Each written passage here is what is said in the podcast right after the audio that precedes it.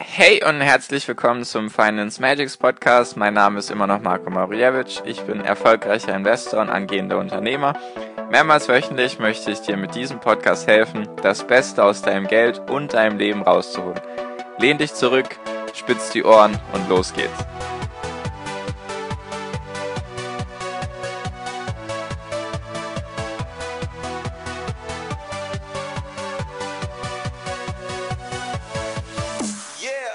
Und herzlich willkommen zum Finance Magics Podcast. Wir sind heute bei Folge 190 und heute möchte ich mit dir darüber reden, warum US-Werte im letzten Jahrzehnt viel, viel besser gelaufen sind als die deutschen und europäischen Werte und was das vielleicht für dich als Investor heißen könnte. Genau. Ich hoffe, dir geht's gut natürlich und dass du gesund bist und dass sonst auch alles in Ordnung ist und dass du die, die Quarantäne soweit hinbekommst und dir noch nicht ganz die Decke auf den Kopf gefallen ist. Genau, also diese Folge beruht darauf, was sozusagen jetzt in den letzten Jahren passiert ist, sagen wir mal in den letzten zehn Jahren, weil wir haben jetzt den Bullenmarkt offiziell hinter uns, also wir sind ja die letzten elf, zwölf Jahre, kann man sagen, nur am Steigen gewesen. Und ich habe mir gedacht, ich möchte da so ein paar Learnings, paar Lektionen oder so, auch ein paar Fehler mit dir betrachten, einfach die ich gemacht habe, die mir auch so aufgefallen sind. Einfach ein bisschen die Zeit Revue passieren lassen, was man daraus lernen kann, was man besser machen kann und so weiter. Also darüber möchte ich einfach ein bisschen mit dir reden. Und wenn du dir die letzten Jahre anschaust, nicht nur die letzten zehn Jahre, sondern auch die komplette Historie eigentlich, sind US-Werte, also Aktien aus den USA, sage ich mal, sind besser gelaufen, heißt, sie haben mehr Rendite gemacht, als sei es jetzt deutsche Aktien, französische Aktien, allgemein europäische Aktien, sage ich mal. Eigentlich auch, wenn du noch die asiatischen Aktien mit reinnimmst. Und woran liegt das und was könnte das eben für dich als Investor bedeuten? Ganz simpel ausgedrückt, wenn Aktien steigen, dann brauchen wir ja mehr Käufer als Verkäufer, logischerweise sonst würden die Aktienkurse nicht steigen. Und dann brauchen wir Leute, die bereit sind, immer mehr Geld pro Aktie auszugeben. Also sozusagen, wenn eine Aktie vor einem Jahr bei 100 Euro war und es keine Leute gibt, die bereit sind, mehr dafür auszugeben als 100 Euro, wird auch logischerweise der Kurs nicht steigen.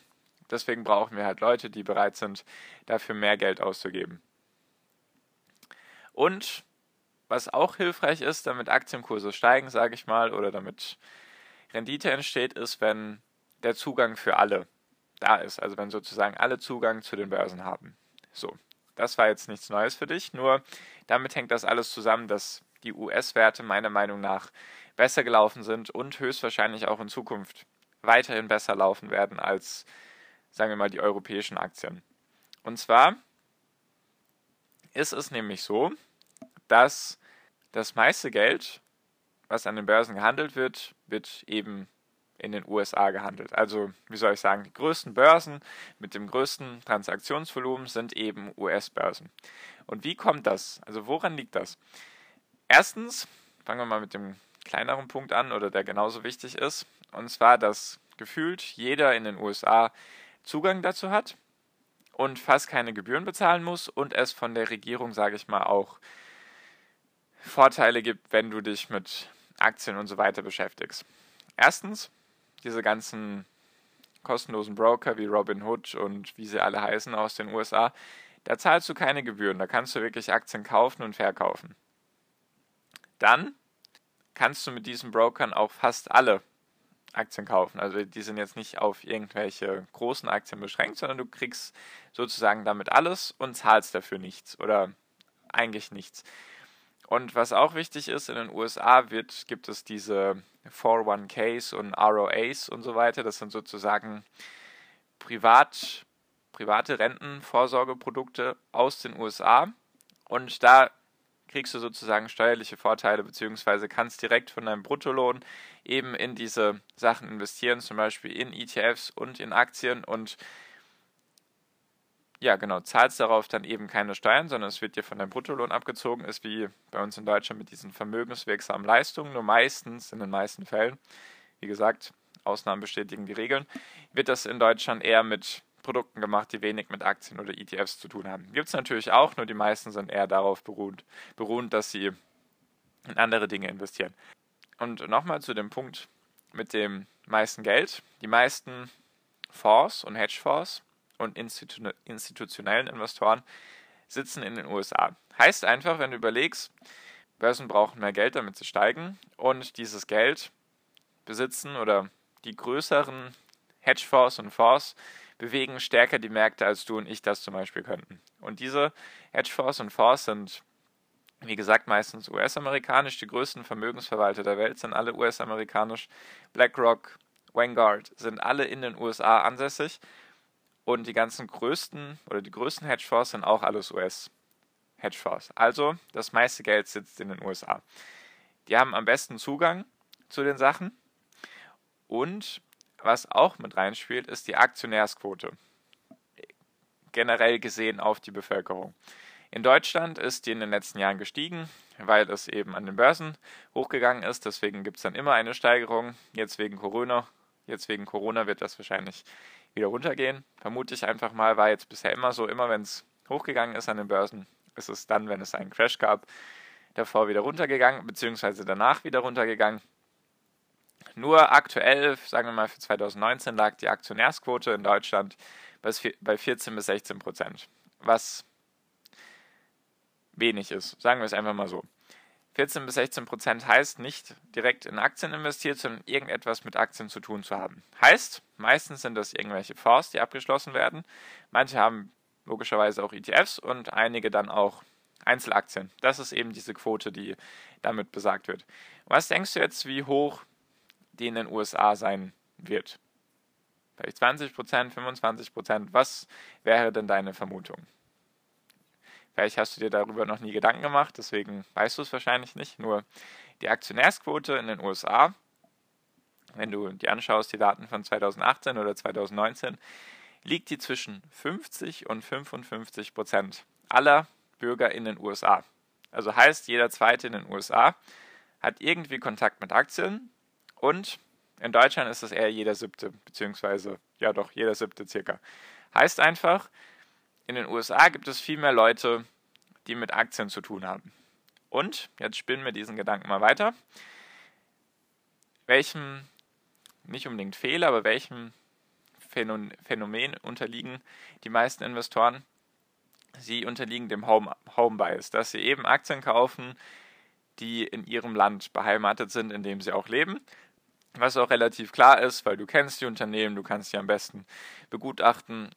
Du kannst sozusagen, wenn, es, wenn dieses Unternehmen einen Laden hat, dann kannst du diese Produkte testen, dann kannst du dich damit beschäftigen und so weiter. Oder ist vielleicht einfach Alltag für dich und deswegen denkst du, dieses Unternehmen ist gut. Und wenn wir uns das jetzt mal so versuchen zu überlegen. Also damit Aktien steigen, brauchen wir mehr Käufer als Käufer, was die meisten oder was relativ simpel war, weil die Aktienkurse in den letzten Jahren gestiegen sind. Also global gesehen jetzt, nicht nur in Bezug auf die USA. Nur, die Leute waren bereit, immer mehr Geld pro Aktie auszugeben. Diese Punkte, die da reinspielen, sind einfach, die Leute haben in den USA einen besseren Zugang zu den Aktien. Sie zahlen darauf keine Gebühren. Es ist sogar steuerlich interessant für sie, beziehungsweise wird von der Regierung so gewollt. Zweitens Sie unterliegen dem Home Bias, deswegen werden Sie Aktien kaufen, die Sie kennen. Und drittens, die Aktionärsquote in den USA ist viel größer. Heißt einfach, es gibt mehr Aktionäre in den USA allgemein. Diese zahlen kaum Gebühren, deswegen können da auch die kleinsten Beiträge invest oder Beträge investiert werden. Und drittens, sie unterliegen eben dem Home Bias, deswegen kaufen sie Aktien von den Unternehmen, die sie kennen. Was dazu geführt hat, dass eben die Kurse an den US-Börsen stärker gestiegen sind als die Kurse von den deutschen Unternehmen. Weil, wenn du jetzt auch mal jetzt aktuell in der Krise weiterdenkst, was wirst du wohl als erstes verkaufen? Wenn du jetzt Investor bist und du siehst jetzt, okay, es stürzt alles ab, du verlierst immer mehr Geld, was wirst du als erstes verkaufen? Wirst du eher das Unternehmen verkaufen, was du kennst, was vor deiner Haustür ist, oder wirst du eher das über einem großen Teich verkaufen?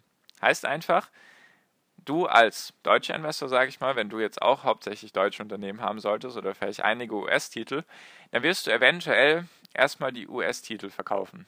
Einfach mal jetzt rein psychologisch gesehen, weil du sie nicht so gut einschätzen kannst.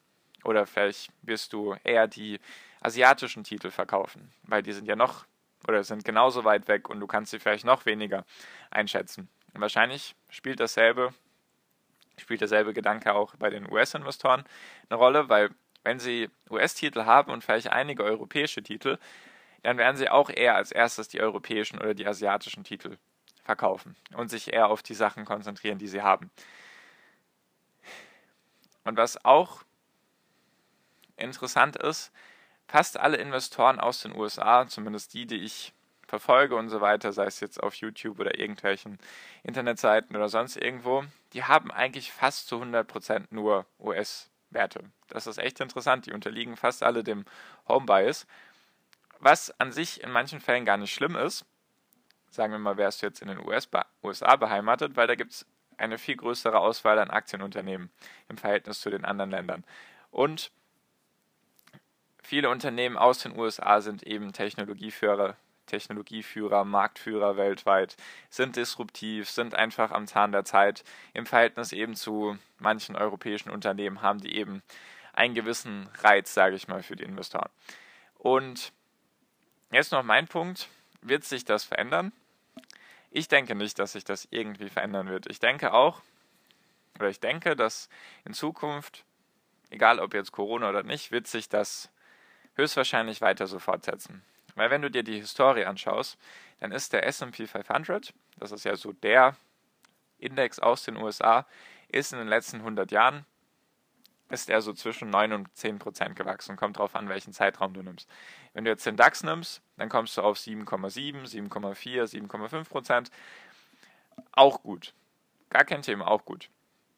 Das Ding ist nur, wenn du einfach mal die Differenz betrachtest von 1,5 Prozent pro Jahr, oder von mir aus auch knapp 2% pro Jahr, dann ist das gigantisch, was das ausmacht. Und deswegen, wenn es jetzt die letzten 100 Jahre so war, denke ich auch nicht, dass sich da viel verändern wird, zumindest in den nächsten 10, 20, 30 Jahren. Weil die USA haben immer, nicht, immer noch die größte Volkswirtschaft der Welt. Klar, wenn du jetzt den kaufkraftbereinigten Dollar nimmst, dann ist China aktuell schon vorbeigezogen, glaube ich, oder wird es sehr bald tun. Und auch auf normaler Dollarbasis wird China bald in den nächsten paar Jahren die USA überholen als größte Volkswirtschaft der Welt. Nur die USA wird sehr lange Platz 2 bleiben. Das nächste Land, was die USA überholen wird in vielleicht 20, 30 Jahren schätzungsweise, ist dann irgendwann Indien.